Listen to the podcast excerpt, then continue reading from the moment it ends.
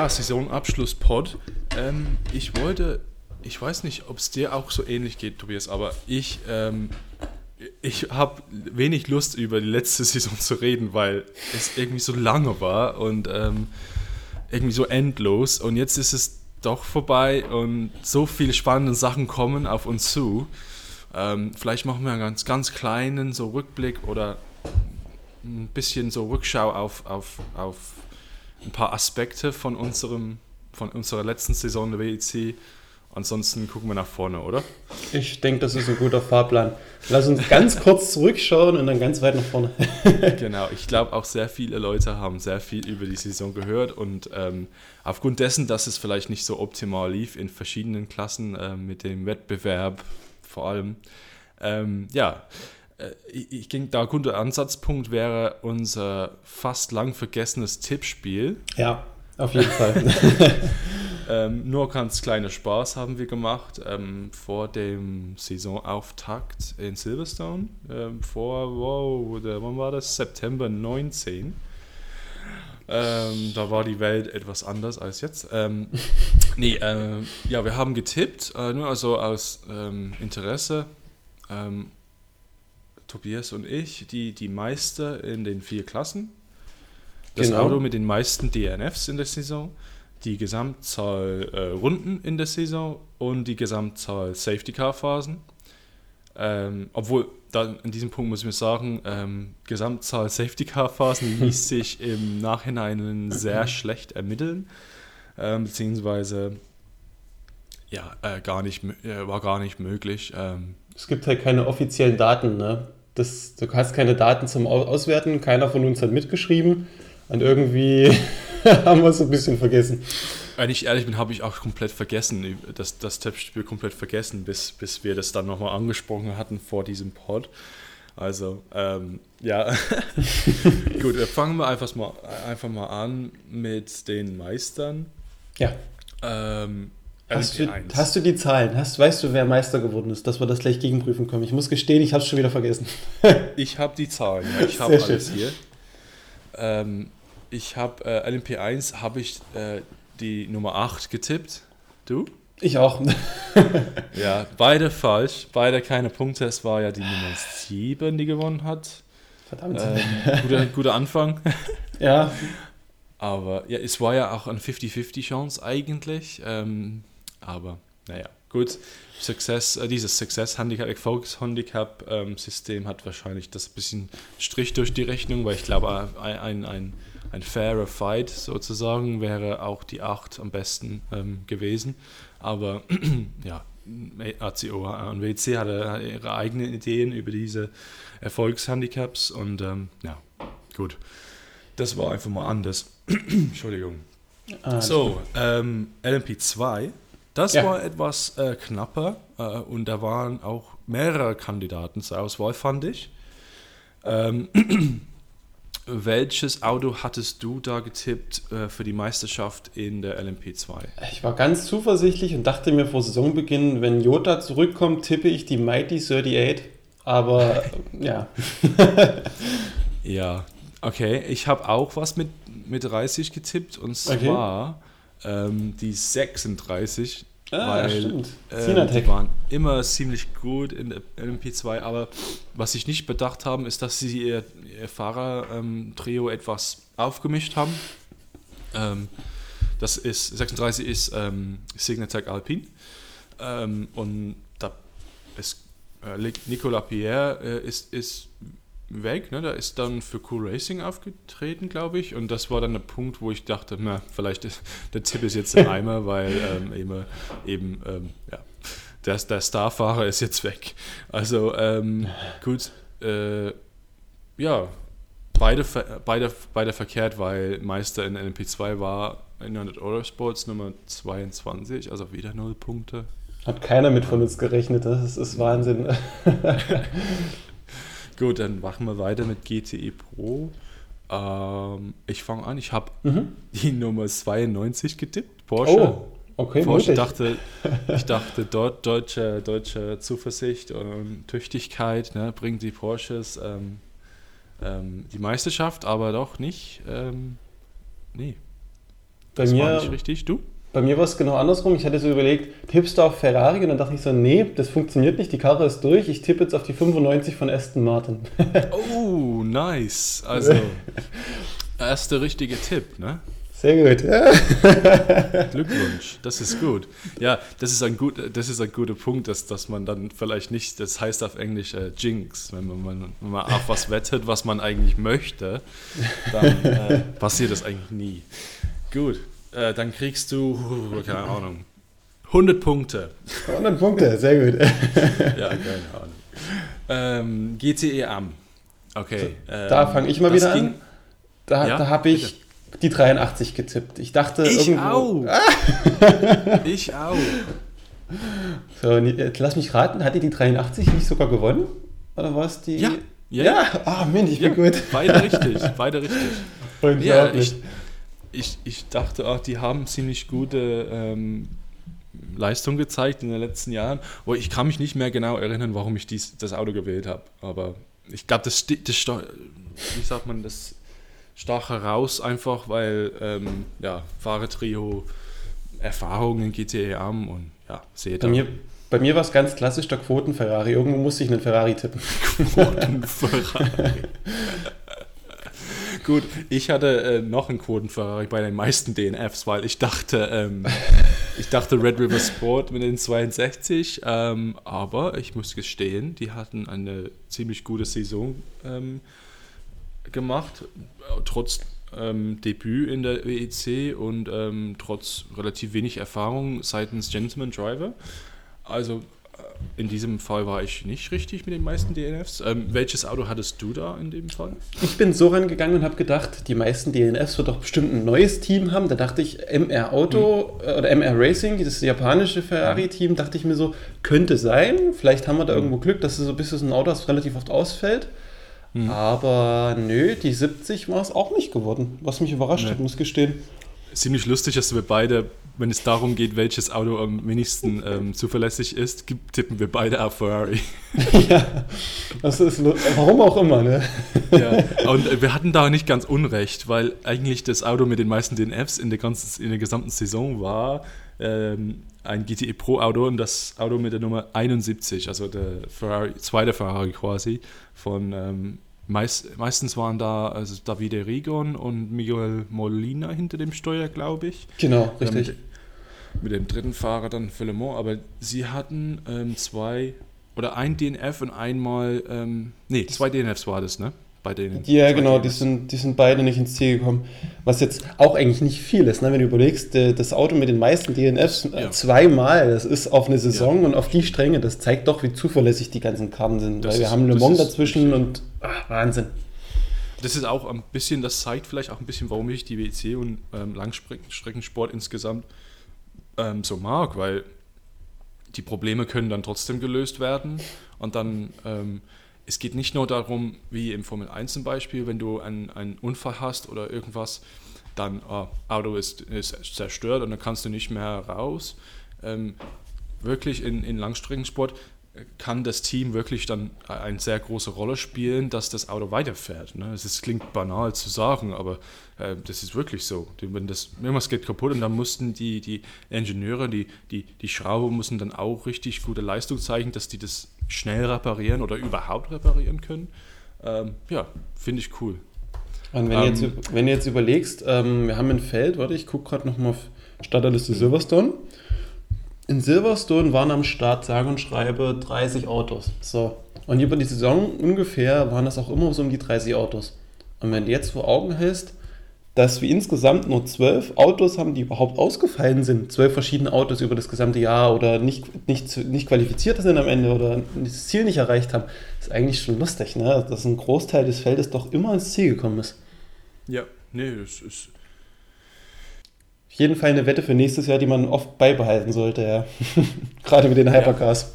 Genau, das ist dann noch einmal ein Thema, dass ähm, LMP1, ähm, obwohl da nur Handvoll Autos in LMP1 war, die, die Klasse ist da ziemlich reif ähm, von der Entwicklung her und man kann davon ausgehen, dass es bei Hypercar und anderen Klassen, äh, in DH und so, dass es nicht so der Fall wird, vielleicht. Ähm, ja, mal sehen.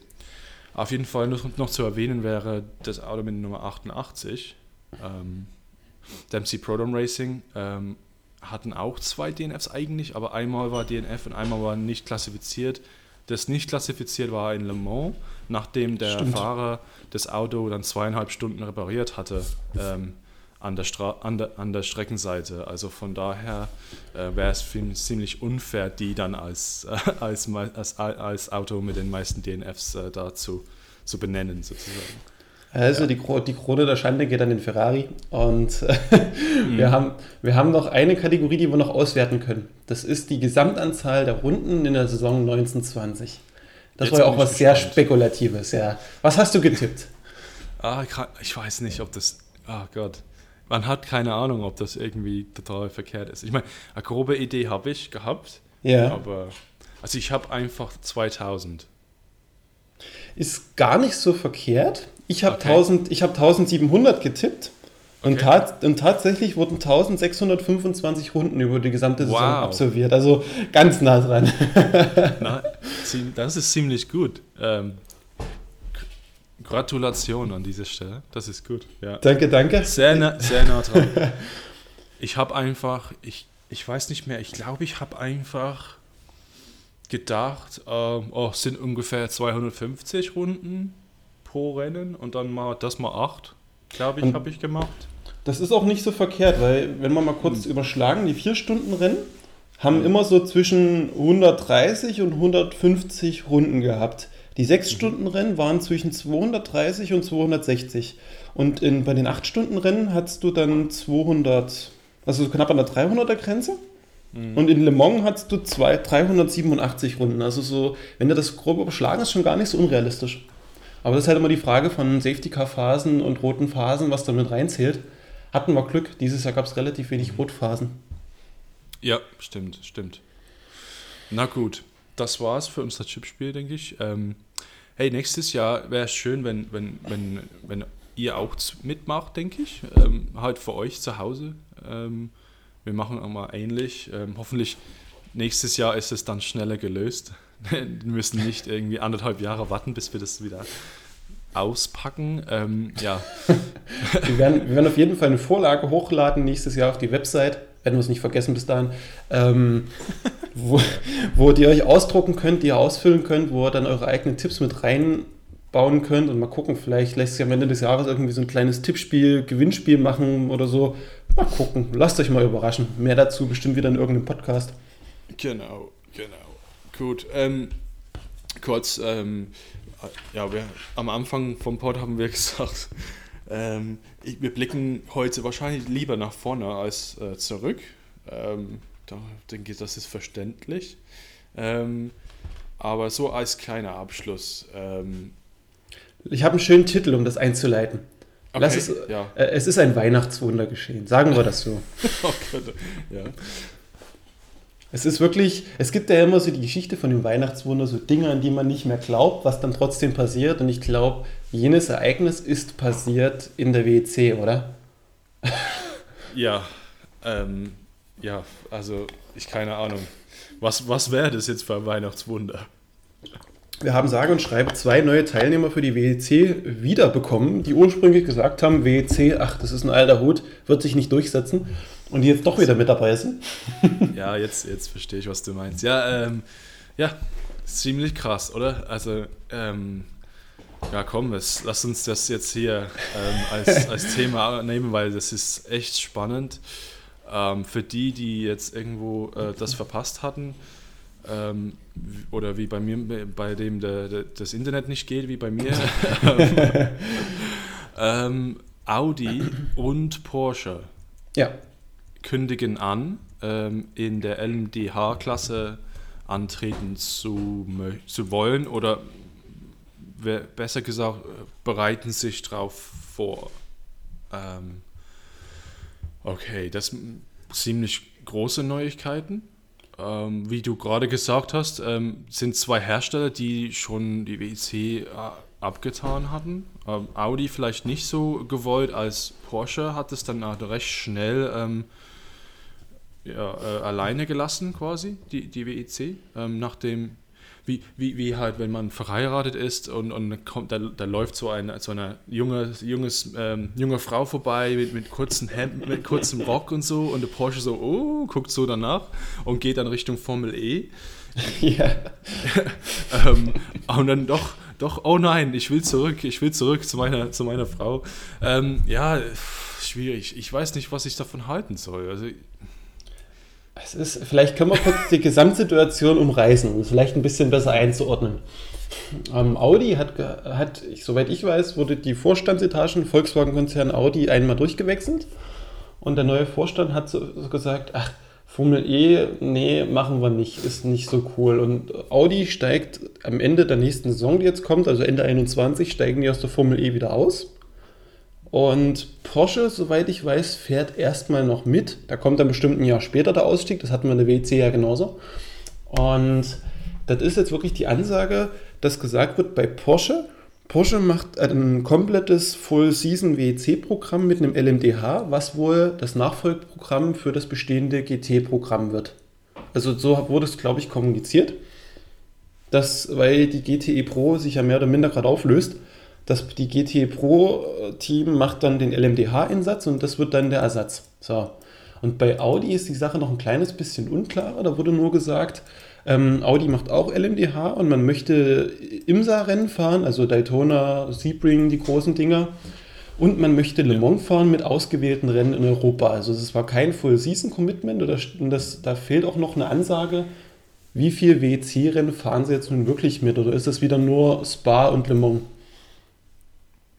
Ja, ähm, das, ist die große, das ist das große Fragezeichen. Ähm, ähm, das wird sich dann in den nächsten Jahren herausstellen. Ähm, ich denke, wenn wir jetzt ganz äh, zurück zu der Entscheidung gehen, ähm, einfach so die Grundlagen dafür, ich denke, äh, Kosten waren da der Punkt dafür.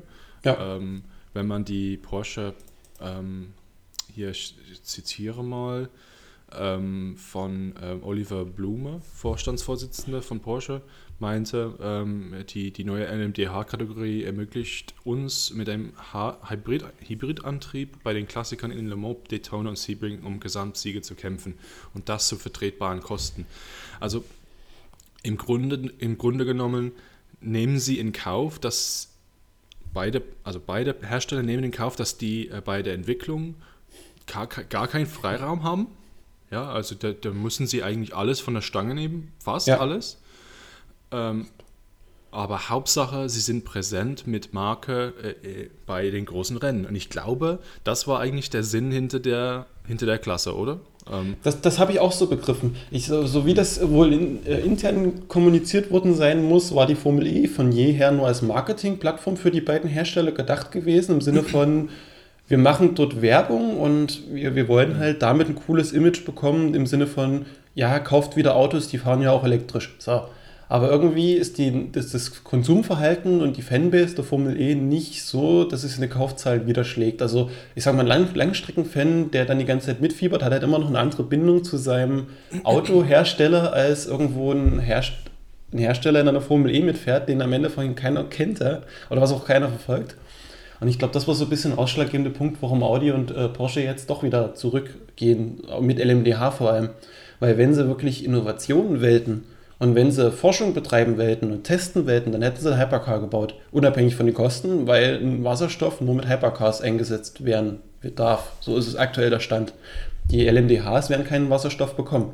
Das heißt, und du kannst, wie du schon sagtest, du kannst bei den, Hyper, äh, bei den LMDHs kannst du ja nicht weiter groß verändern. Ne? Du kannst maximal einen Kühlergrill austauschen, ein bisschen die Lichter, ich glaube, die, die, die, die Bodenplatte kannst du ein bisschen anpassen und du kannst deinen Motor irgendwie ein bisschen modifizieren, dass es wohl auf dich zutrifft. Da haben wir auf der Website bei uns nochmal einen umfassenden Artikel dazu. Genau, also der, der, der Hauptpunkt von diesem, von diesem Reglement ist, dass man, man den Motor einsetzen kann von, von, von sich als äh, Hersteller. Also für mein wenn ich Lamborghini bin, da kann ich einen Lamborghini-Motor reinsetzen, äh, wenn ich Ferrari oder was auch immer. Ne?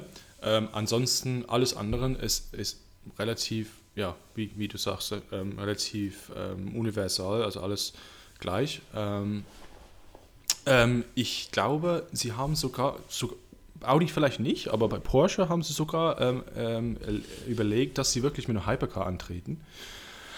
Was auch ziemlich vielversprechend ist für die Klasse, finde ich, wenn jetzt Porsche überlegt, dass sie das machen.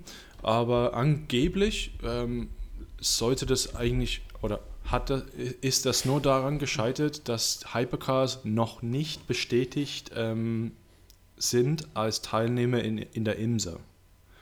Richtig, das wird auch nicht kommen. Das wurde zuletzt ja. auch ganz klar kommuniziert. Solange wie es äh, Teilnehmer gibt in der IMSA, die in LMDH machen, wird es keine Hypercars geben. Also sprich, ah, wenn, wenn Mazda und Co. sich zurückziehen und dann bloß noch ein oder zwei Teilnehmer sind, ist die Chance da, aber sonst passiert es nicht. Und daher Porsche, Porsche habe ich mitgekriegt, entschuldige fürs Unterbrechen, ja, ähm, die, die wollen bloß noch zwei Autos machen, wie ich das mitbekommen habe. Also quasi mhm. die, dieselben Autos fahren in WEC und IMSA, dass du halt nicht mehr vier hast mit zwei Einsatzteams, sondern bloß noch ein zentral gesteuert ist, um nochmal Kosten zu drücken. Mhm. Ja, ich, ähm, also mein, mein, auch jetzt meine persönliche Meinung dazu ist, auch wenn jetzt mit, mit mein Motorsportherz schlägt jetzt nicht unbedingt für LMDH. Nee. Aber ich sehe das auch als, als Notwendigkeit, diese großen Marken und ähm, auf, die, auf der Strecke wieder zu, zu sehen, auf der Langstreckenstrecke sozusagen. Ähm, mir ist lieber, dass die das in.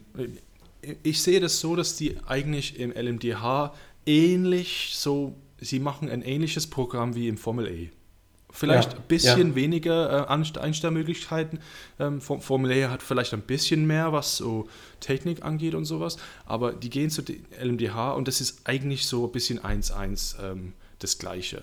Und ich, mir ist lieber, sie sind in Imsa und fahren dort ähm, und sind uns quasi nicht verloren gegangen als Hersteller, als Langstreckenfans, weil ja, Formel E spricht mich jetzt äh, nicht, nicht so gut an, äh, Formel 1 eigentlich auch nicht.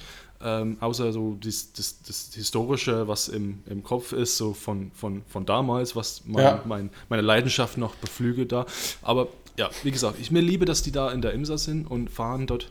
Ähm, und wie du sagtest, das kommt nicht, dass Hypercar in Imsa ähm, antreten darf.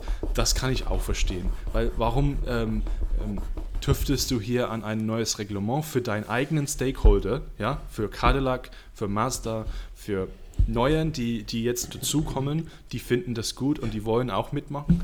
Warum nimmst du das dann äh, quasi und sagst, okay, dann doch, Toyota mit ihrem Hypercar können da, die können auch mit hin. Und dort, ich meine, wir müssen halt erstmal sehen, wie das dann gemacht wird. Ich kann, kann ich, ich, ich stelle mir es schwer vor, ehrlich gesagt, dass, ähm, dass, es, dass es wirklich lange so gut geht, dass Toyota oder die Hypercars, also Peugeot, stand jetzt Peugeot, äh, Klickenhaus Toyota bei Collis, dass sie auf dem gleich, auf der gleichen Leistungsniveau sind als die, als die LMDHs, die dann kommen. Da muss mhm. von der Entwicklung her, ich denke, viel mehr steckt in die Hypercars, ja. Also Geld und Leistung und ob die dann wirklich balanciert werden können mit den, mit den LMDHs und auch noch an Geldfrage, wenn du Millionen über Millionen ich meine, es gibt auch eine Begrenzung für die Kosten bei Hypercar, aber trotzdem, du gibst mehr aus für ein Hypercar. Und wenn ein anderer kommt mit einem LNDH, was so ein, ich weiß nicht genau, die, die Zahlen habe ich jetzt nicht im Kopf, aber fast die Hälfte kostet, sag mal so, und, und will auch mit dir konkurrieren, dann vielleicht kommt irgendwann ein Punkt, wo du sagst, ähm, hey, also das ist jetzt irgendwie nicht fair, oder? Ich meine... Nee, ich, ich, ich, ich sehe das ein bisschen anders, muss ich gestehen. Ja. Weil das Grundkonzept ein anderes ist. Während die IMSA sagt, wir machen das klassische Konzept wie jeher. Es gibt eine Klasse und dort wird einfach nur ein bisschen Show geliefert und fertig, wie du sagst, so ein bisschen das Formel E-Konzept. Ist, hat die WEC ja ihr Konzept komplett umgestellt. Die hatten ja auch immer nur so dieses, die hatten immer dieses Formel 1-System, äh, der Stärkste muss gewinnen und kannst reinballern, was du willst. Und mit diesem neuen Hypercar, und vor allem es gibt halt eine BOP, das darf man nicht vergessen, das hat die IMSA auch nicht. Und über die POP wurde ganz klar gesagt, es soll nicht mehr der Stärkste gewinnen, es soll, es soll der Zuverlässigste gewinnen. Und das ist, glaube ich, der, der große Knackpunkt bei der Geschichte. Und die, die haben halt wirklich freigestellt, du kannst fahren mit was du möchtest. Und das, glaube ich, ist ein Mehrwert, den man auch nicht unterschätzen darf. Du hast, äh, du kannst mit einem Wasserstoffantrieb fahren, du kannst batterieelektrisch fahren, du kannst Benzin, du kannst Diesel nehmen, du kannst bauen, was du willst. Kannst aber auch sagen, du kaufst ein Auto von der Stange Hauptsache, du bringst das in dein Firmenkonstrukt mit rein. Und das ist in den heutigen Zeiten, glaube ich, gar nicht so ein blöder Ansatz. Klar sind die Kosten zwischen, ich sag mal, 3 und 10 Millionen Euro für einen Hypercar und 1 Million bis 2 Millionen für einen LMDH ist schon ein Unterschied.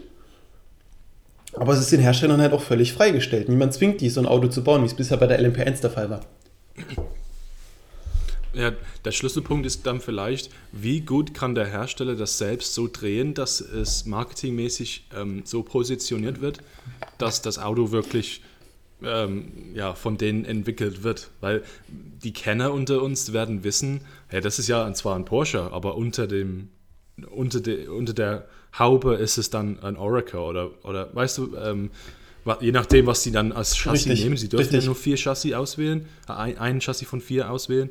Ähm, Im Grunde werden wir das alles schon wissen. Bloß dann der Fan, da, der da in, der, in, der, in den Tribünen in, in Daytona sitzt oder ähm, in Sebring äh, auf, auf dem Dach seines RVs, ähm, guckt das Rennen zu.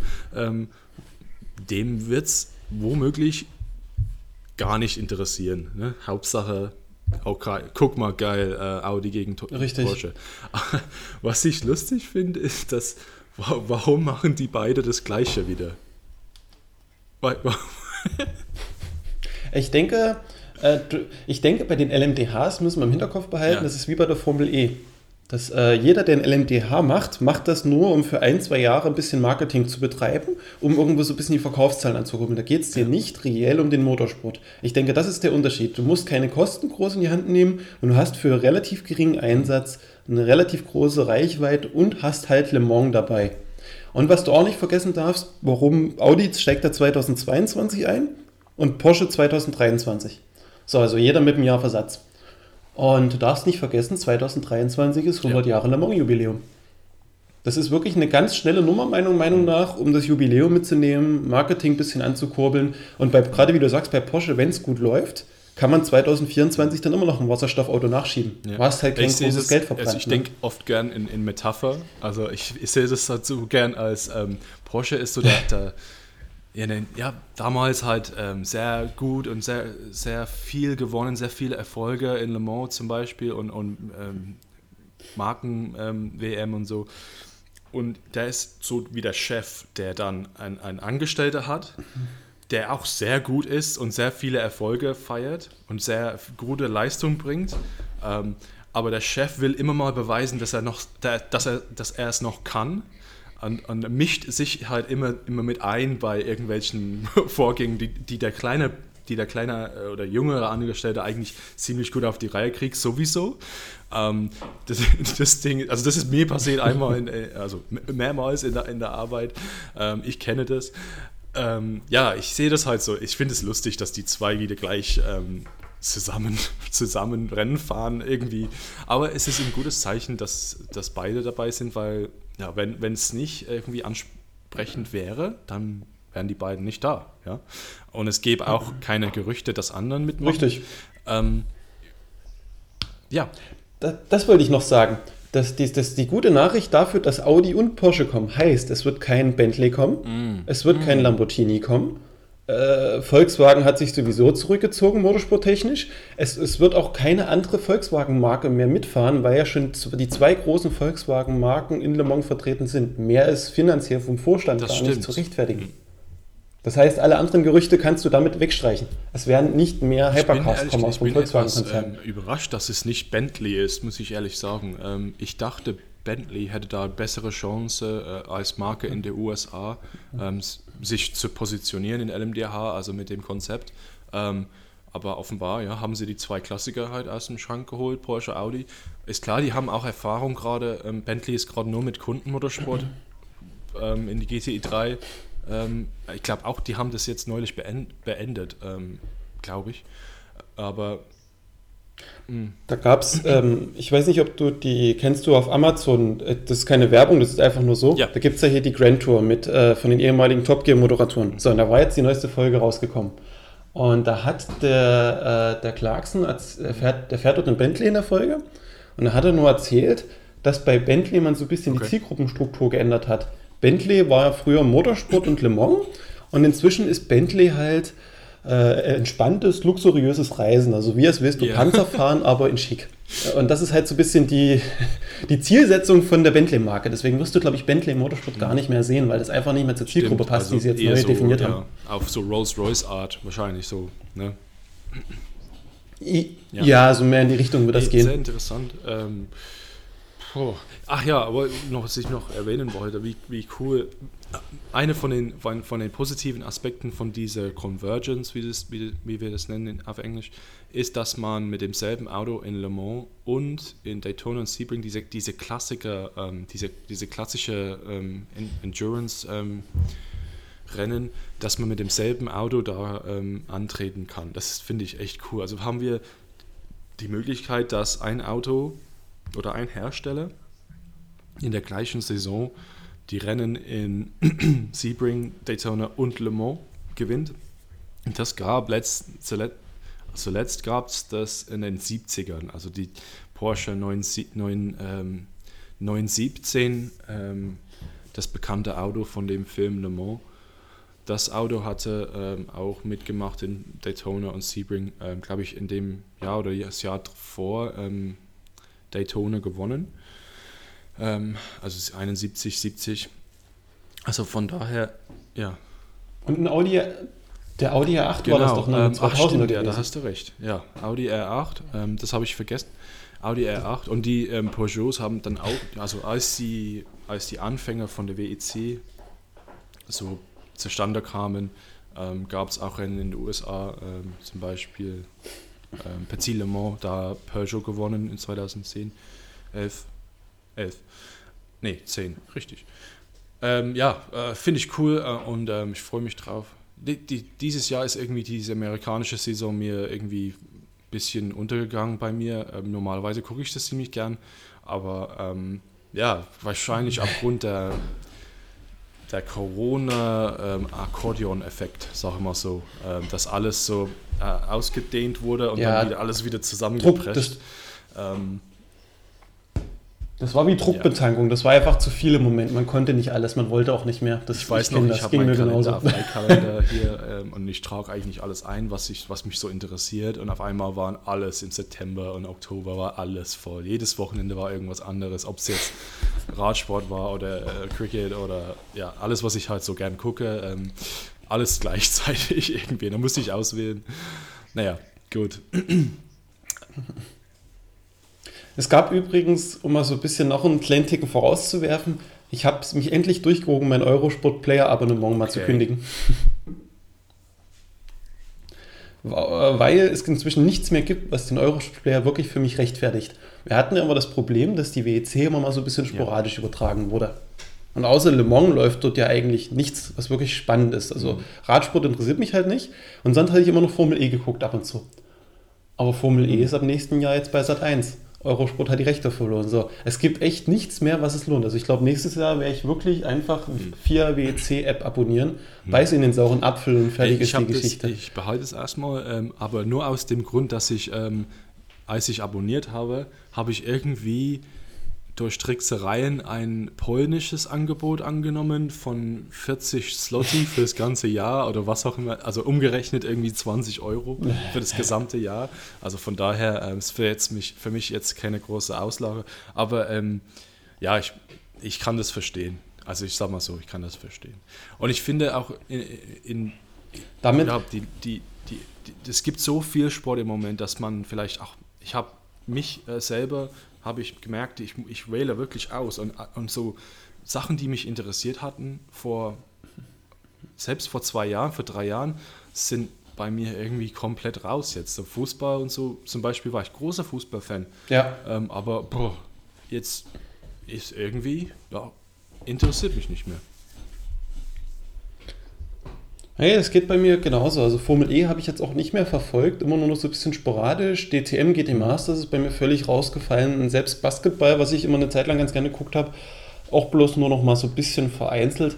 So dieses grund- große Sportinteresse hat irgendwie so ein bisschen nachgelassen. Umso mehr will ich mich jetzt eigentlich auf WEC wieder fokussieren und hoffe inständig, dass es irgendwo die große Aber Überraschung hey, bei der pass auf, vielleicht nächstes gibt. Jahr ähm, Aber- wird dann die, ich meine, dieses Jahr war es dann auch für, für denke ich, für alle, die gerade zuhören,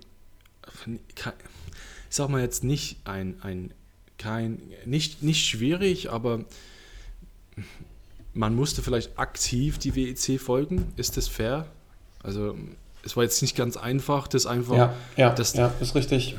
Ich, wenn ich jetzt zurückdenke an ähm, 15, 16, 17, ähm, was, was es da für, für, wie sagt man das? Ähm, das, das, lief einfach von alleine, weil es, so, weil es so spannend und so interessant war, von Rennen zu Rennen, ähm, wie die WEC sich entwickelt, wie, wie die einzelnen Autos dann ähm, fahren und auf der Strecke gegeneinander kämpfen. Und das hat einfach dieses Jahr komplett gefehlt. Ne? Komplett gefehlt. Das, da fällt es dir auch schwer, bei der Motivation beizubleiben. Ich hatte auch das Problem. Diese Saison war ähnlich wie die Super Season eine Hängepartie. Das war wirklich immer so ein bisschen so ein Kampf, wo du dich fragst, warum machst du es? Und man sieht es, glaube ich, auch an der Content-Produktion so ein bisschen bei uns auf WEC-Magazin. Wir machen das alle privat und nebenbei, ohne irgendwelche finanziellen Entlohnungen dafür. Und dann hast du einfach, wenn das Interesse nicht so da ist, dann hast du auch nicht so diesen Druck, dann wirklich so viel zu bringen. Ne? Man bringt immer so ein bisschen was, Dinge, die dich gerade interessieren, macht regelmäßig einen Podcast, aber darüber hinaus ging es gerade nicht. Umso mehr Hoffnung setze ich eigentlich wirklich in die Hypercar-Saison nächstes auch, Jahr. Ähm, wenn man zurück, ich, sogar wenn man den Pod, die, die ersten Podcasts von uns anhört, ähm, wir sagen sogar, ach, jetzt geht's, jetzt gilt es, ähm, die nächsten zwei Jahre zu überbrücken, bis wir 2021 erreichen und dann kommt halt was Neues. Weil, ja, Porsche war weg, Toyota einzige Möglichkeit, äh, das LMP mit dem LMP1, äh, außer Rebellion und die Privatmannschaften. Und da wussten wir schon, da wird niemand mehr kommen in die, in die LMP1. Also es ist quasi wie, wie die Amerikaner gerade mit ihrem Präsidenten erleben. Das heißt äh, Lame Duck, ja. Es ist eine Lame Duck Klasse gewesen. Also äh, keine, keine neue Interesse möglich, da Regelungsänderungen in naher Zukunft. Ja. Ähm, alle Ko Wettbewerbe entweder Ende 2017, Ende 2018 sind sie weg. Ähm, ja, ähm, dem, in dem Fall bin ich in, in, in vielerlei Hinsicht froh, dass 2020 jetzt vorbei ist. fast, fast.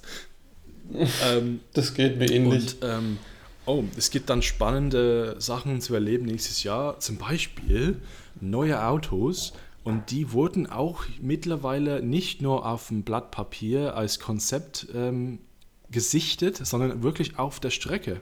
Ähm, neulich in, dem, in unserem Group-Chat Bild von dem Toyota in Portimao. Was hältst du von dem Toyota Supersport, GR Supersport, was auch immer es heißt? Äh, äh, das GR steht ja. für Gazoo Racing. Also das ist quasi das Auto hat in diesem, hat so wie ich es mitbekommen habe, das ist wirklich ein reinrassiges Auto aus dem Werk in Köln. Ähm, aber ja, ich finde, es sieht sehr stark nach dem LMP1-Fahrzeug ja, aus, wenn ich das überrascht. sagen darf. Mhm. Also die, die, also ich warte noch auf die finalen Fotos. Man weiß ja immer nie, wie viel Wahrheit hinter solchen, ja. ich sag jetzt mal, Schnappschüssen ist. Da weißt du immer nicht, ob das so ein bisschen Photoshop-Meisterei am Werk war und das eigentlich nur ein LMP1-Auto eingefügt wurde, was ein bisschen adaptiert wurde.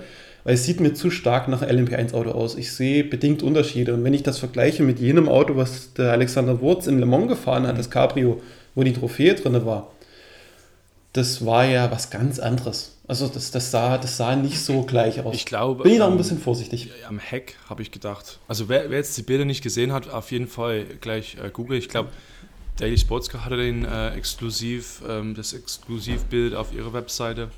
Ähm, ja, am Heck ist, ist, ist sehr interessant, weil von der Seite, Entschuldigung, sieht der Heckflügel wirklich ähm, für mich eins und eins wie MP1-Eckflügel aus. Aber ja. was man da nicht sieht, ist, glaube ich, dass es eine mittlere, äh, es hat, die Aufhängung ist in der Mitte. Also die, es gibt dann nicht zwei äh, irgendwie links und rechts hinten. Mhm. Das ist also frei und die Aufhängung ist in der Mitte. Und das, glaube ich, macht einen großen Unterschied aus, wenn man das Auto irgendwann wieder komplett sieht. Ähm, aber ja, vorne dieser relativ hohe äh, Rad, ähm, wie, wie sagt man das, Radkästen oder wo die Räder sind, das sind trotzdem relativ hoch. Das kommt mir auch ein bisschen LMP1 ähnlich vor. Mhm. Ja, ja.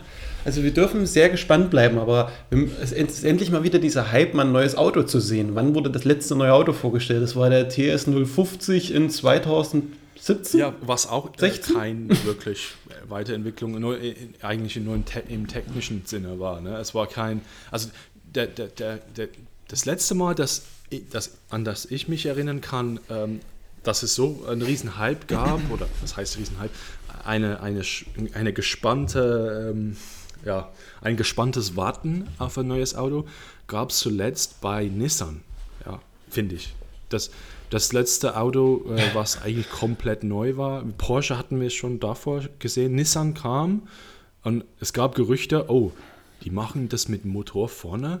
Kann das wirklich sein? Kann das wirklich sein? Ich Stimmt. kann mich dann erinnern Stimmt. an so ein, heißt auf Englisch äh, Spy Shot, also ein Spy Shot an, aus Kota. Sie haben getestet mhm. in Kota. Es gab so ein langes, ein Bild, wirklich echt total verpixelt und dunkel war es auch, weiß ich noch. Und dahinter hat man, ähm, das war, wurde geschossen von dieser von dieser Strecken, von diesem Streckenteil, wo es dann bergab geht, ähm, nach der ersten Kurve. Und dann hat es halt so gesehen, hin, im Hintergrund war dann ähm, Sonnenuntergang. Also das war dann dieser Kontrast, wo man das Auto wirklich sehen konnte, weil so, sonst konnte man es nicht so richtig sehen. Und im Hintergrund war dann auch dieser diese Turm, dieser Timing Tower. Und man hat gesehen, dass es ein riesenlanges Vorderteil hat. und dachte, oh mein Gott, die machen das wirklich. Ähm, ja, das ging ja nicht so gut äh, zu Ende, diese Geschichte. Aber ja, das war das letzte Mal, an dem ich mich erinnern kann, dass, dass es ein neues Auto gab, was wirklich was anderes war als. Ich finde es immer noch so schade, dass das Auto nie eine Chance bekommen hat, wirklich mal fertig zu werden. Das, das Auto hatte, das war ein verrücktes Konzept, was mal wirklich Potenzial hatte. Oder? Das ja, ich war, hätte, ich, ja es, es, tut mir immer noch weh. Das, fehlt irgendwie. Und mit Nissan, die hatten 2015, waren dabei und waren wieder raus.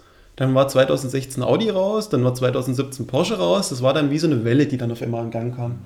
Das war so ein bisschen.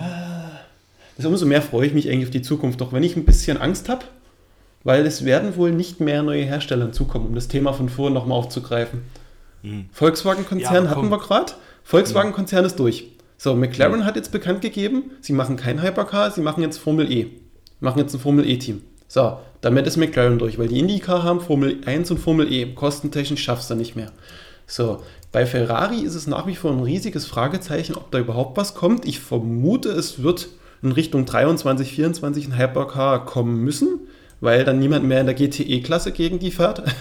und alleine brauchst du nicht mitfahren. Ähm, und nur Aston, Ferrari, glaube ich, solange wird das in der GTE-Klasse nicht gut gehen. Das ist einfach zu teuer. Aston, zumal Aston Martin jetzt auch Formel 1 macht. Ähm, ja, es ist. Da bleibt noch Und groß übrig, ne? Die Frage, wenn wir uns ein bisschen von, LM, von der Spitzenklasse abwenden und sagen, okay, was passiert mit GT? Vielleicht zum Abschluss heute. Ja. Ähm, jetzt nur zu spekulieren.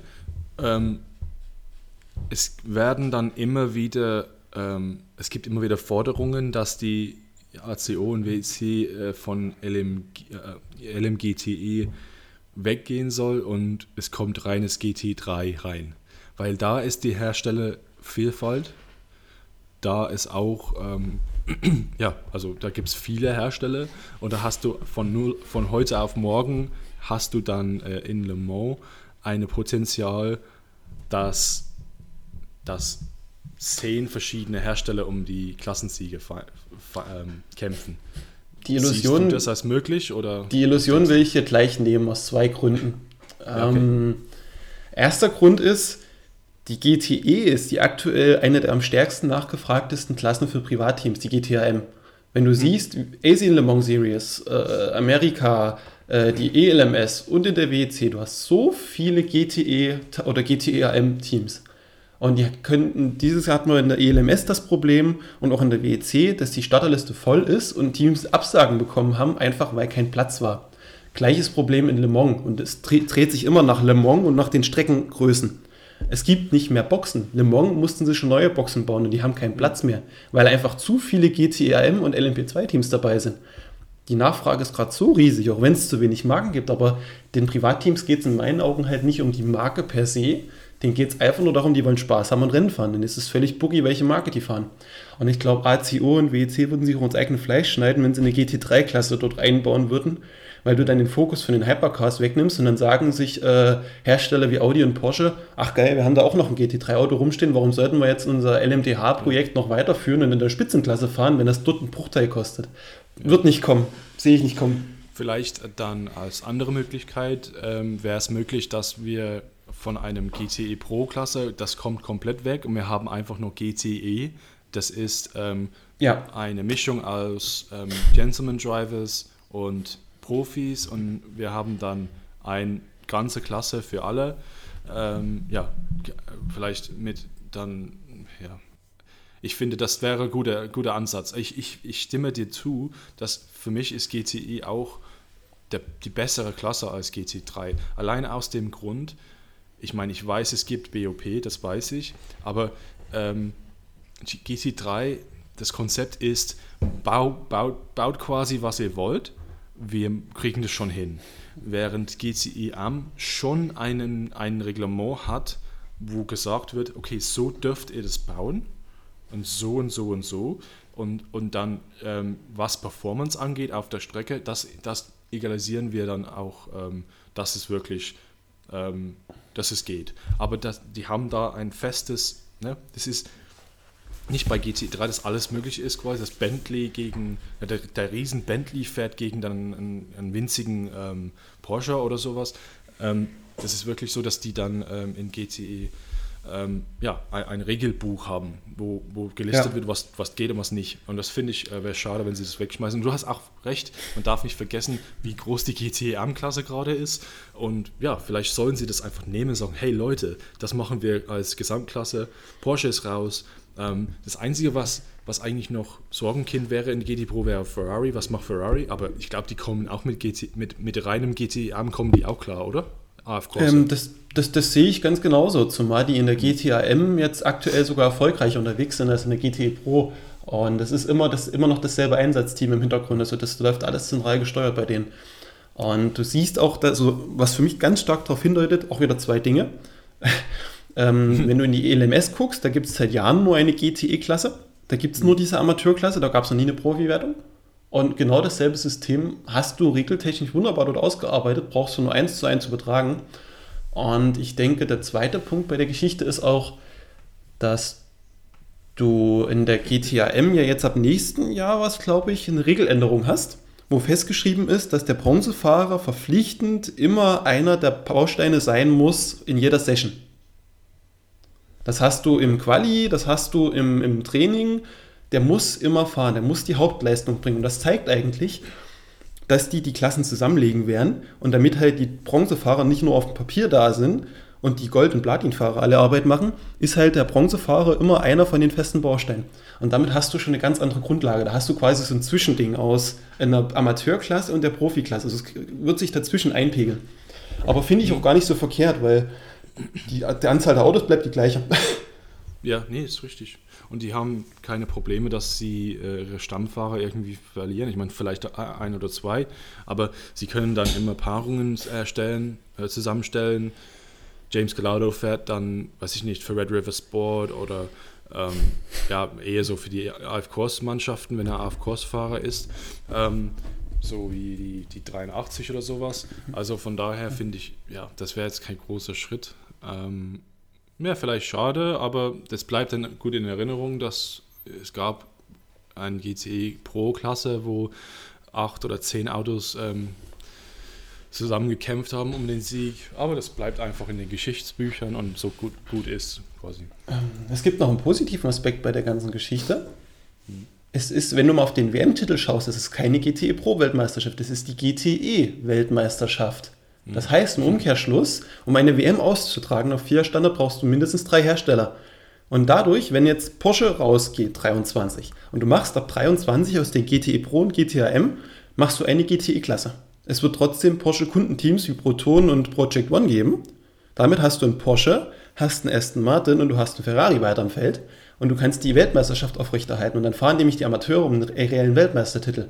Und dann konsolidiert sich die ganze Geschichte nämlich auf GTE-Klasse, eine LMP-Klasse und eine Hypercar-Klasse. Und dann hast du eine ganz einfache, überschaubare Struktur, die du auch einem Außenstehenden verklickern kannst. Dann wird die WEC auch wesentlich attraktiver in meinen Augen. Ja, das stimmt. Ähm, das wäre eine klare Struktur eigentlich. Eine Änderung auf jeden Fall zu dem, was wir schon kennen. Wie viel Klassenstruktur gibt es seit Jahren, seit dem Anfang der WEC.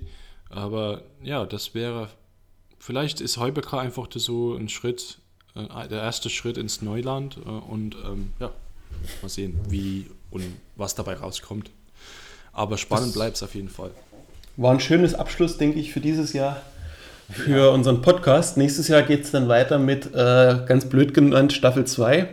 Äh, Hintergrund dabei ist, dass Apple jetzt möchte von uns für, für die iTunes-Uploads, also jeder, der uns über iTunes hört, wird das kennen, dass es dort ein Staffelsystem gibt und nächstes Jahr gibt es dann bei uns quasi Staffel 2 vom WEC-Magazin-Podcast.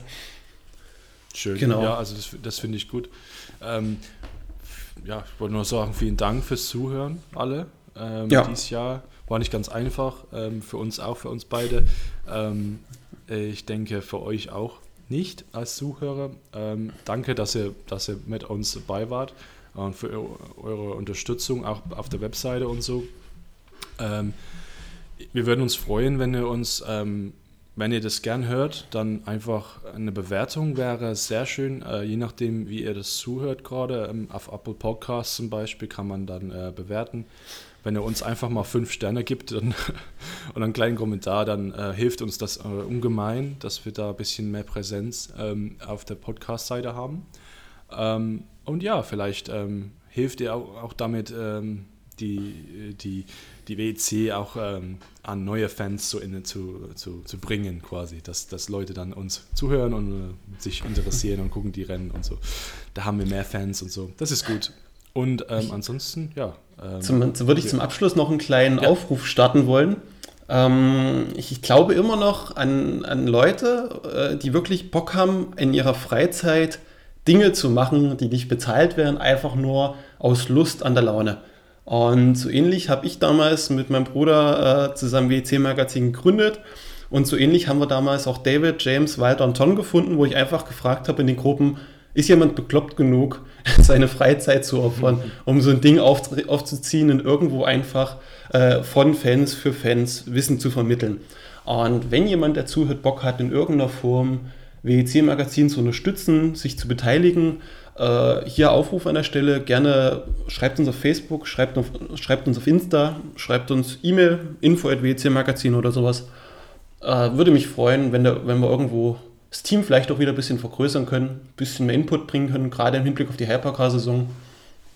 Sind für alle, alle Anfragen offen. Genau, ähm, schließe ich mich an. Das wäre schön. Ähm, auch drei Stimmen zu hören auf dem Podcast wäre auch schön, ähm, weil, ja, ähm, three is the magic number, wie sie sagen.